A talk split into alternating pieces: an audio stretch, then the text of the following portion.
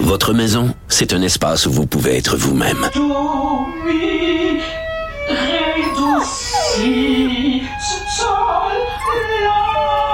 Elle mérite d'être bien protégée et vous méritez d'être bien accompagné. Trouvez la protection la mieux adaptée à votre maison avec Desjardins Assurance et obtenez une soumission en quelques clics sur desjardins.com.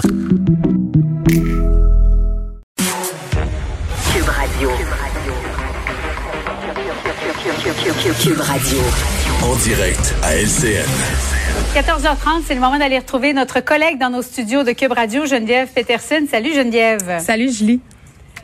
Alors, hier, depuis hier, depuis ce, ce, plan de déconfinement, on parle beaucoup de ceux et celles qui sont très, très excités d'un retour à la normale, mais il y en a aussi qui se sont, comment dire, attachés à, à ce mode de vie. Oui, ben je vais te parler de quelque chose qui s'appelle le blues du confinement. Tu sais, euh, OK. Puis hier, j'ai un peu expérimenté euh, des sensations mélangées parce que d'un bar, ça fait des mois qu'on espère euh, ce qui nous a été annoncé hier, tu sais, revoir nos amis, revoir notre famille, aller manger au restaurant, faire des sports d'équipe. On sait que tout ça là, ça, ça va arriver cet été, même au mois d'août, ça se pourrait qu'on laisse tomber les masques dans les lieux intérieurs.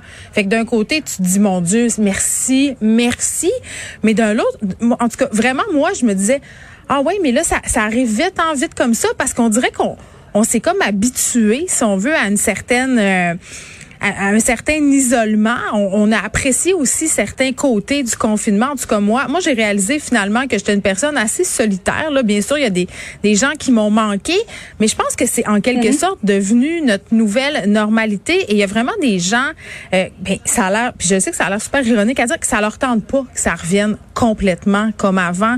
Il y a des choses qui ont changé dans nos vies qu'on veut garder. C'est-à-dire qu'on prendrait le déconfinement, mais à la pièce. Par exemple, euh, maintenir le télétravail pour certaines personnes, euh, prendre plus de temps avec ses enfants. Ça, il y en a certains qui, pour qui ça a pris la pandémie pour, pour réaliser que on prenait pas assez de temps avec nos enfants. Là. Ben oui, puis il y a toutes les, les petites obligations de la vie sociale. Tu sais, faire du small talk. Tu sais, là, dans, dans les Mm-hmm. 5 à 7, au bureau, tu sais, le parlage autour de la machine à café, les relations obligées, les vieilles amitiés que tu entretiens, que tu te rappelles plus trop pourquoi tu parles à ce monde-là, mais tu continues parce que c'est comme ça la vie, puis qu'il faut comme être gentil avec tout le monde. Euh, les parties de Noël où ça te tente pas d'aller. Moi, j'ai passé un très bon Noël cette année. Tu restes chez vous à, avec tes proches. Puis c'est vrai que par Ouais. rapport aux enfants, euh, moi, j'ai j'ai eu une grande prise de conscience. J'ai jamais autant parlé avec mes enfants. J'ai jamais autant passé de temps avec mes enfants. Puis on dirait que j'ai pas envie de perdre ça euh, parce que le retour. euh, Mais qu'est-ce qui t'empêcherait de, de, de perdre ça, Geneviève, dans le fond? Ben c'est parce que tu sais la, la vie la vie est bien faite hein et la vie va très vite et le naturel revient souvent au galop là puis là je pense que c'est ça qui nous part un peu au bout du nez.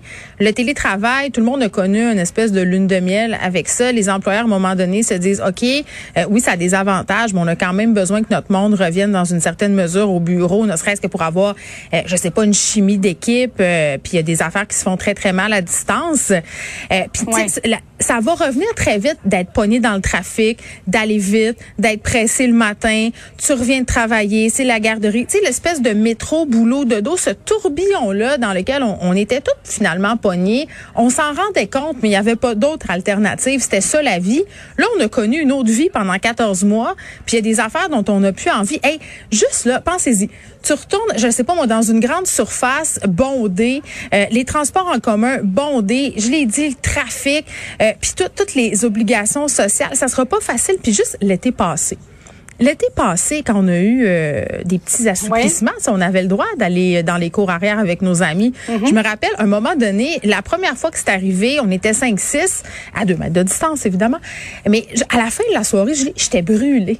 J'étais brûlée euh, mentalement. Des, des mises à jour. Ben, les mises à jour puis la, la discussion avec le monde puis il y a plusieurs experts qui disent qu'on va avoir un certain ré- euh, réapprentissage à faire par rapport à tout ça c'est comme si notre cerveau s'était déshabitué à avoir ces conversations là en même temps mais moi je pense que je vais faire attention à ça chérir ça tu sais tu vois tu me disais ouais mais qu'est-ce qui t'empêche de continuer à faire ce que tu fais avec tes enfants? C'est vrai mais faut voir combien de temps ça va durer Tu sais, est-ce que nos résolutions pandémiques Ouais. ça va être un peu la même affaire que nos résolutions du jour de Mais l'an déjà que le que le couvre-feu soit levé. Moi, j'entendais des parents d'adolescents qui disaient au moins à, 21h30, mon ado rentrait dans la maison. Je le savais où il était, où elle était. Là, c'est sûr qu'il n'y a plus de couvre-feu. Alors, euh, on va perdre peut-être nos ados euh, comme comme on les perdait avant. C'est tellement euh, vrai Ça fait longtemps que, ça dure la pandémie aussi. Là. Moi, j'ai commencé la pandémie. Mon fils avait 18 mois. Je vais en sortir. Il va avoir 3 ans. Mais sur le couvre-feu, la question, la première question que ma fille me posait hier après le point de presse, c'était celle-là. Est-ce que je vais avoir le droit de rentrer plus tard? J'ai dit non, non, c'est la même heure. Ah, le règlement ne change pas. C'est cette heure-là. Ben exactement. Donc oui, ça va être difficile, puis il va y avoir une espèce d'effet. Moi, je suis curieuse de voir. Euh, est-ce qu'on va tous se garocher au restaurant, le prix des factures, on, on va-tu un peu tous un peu virer fou puis y aller euh, complètement comme s'il n'y avait pas de lendemain, comme quand c'était les années folles, finalement, les années d'après-guerre. Ça aussi, je vais être curieuse de voir ça. Mais pour l'instant, moi, super honnêtement, je suis un peu mélangée dans le sens, j'ai pas peur du virus, j'ai pas peur d'attraper la COVID, mais je trouve, tu sais, j'ai pas le goût d'aller trop vite. Là, je suis comme, on va prendre notre temps. Puis je pense que c'est ce que les psychologues disent aussi.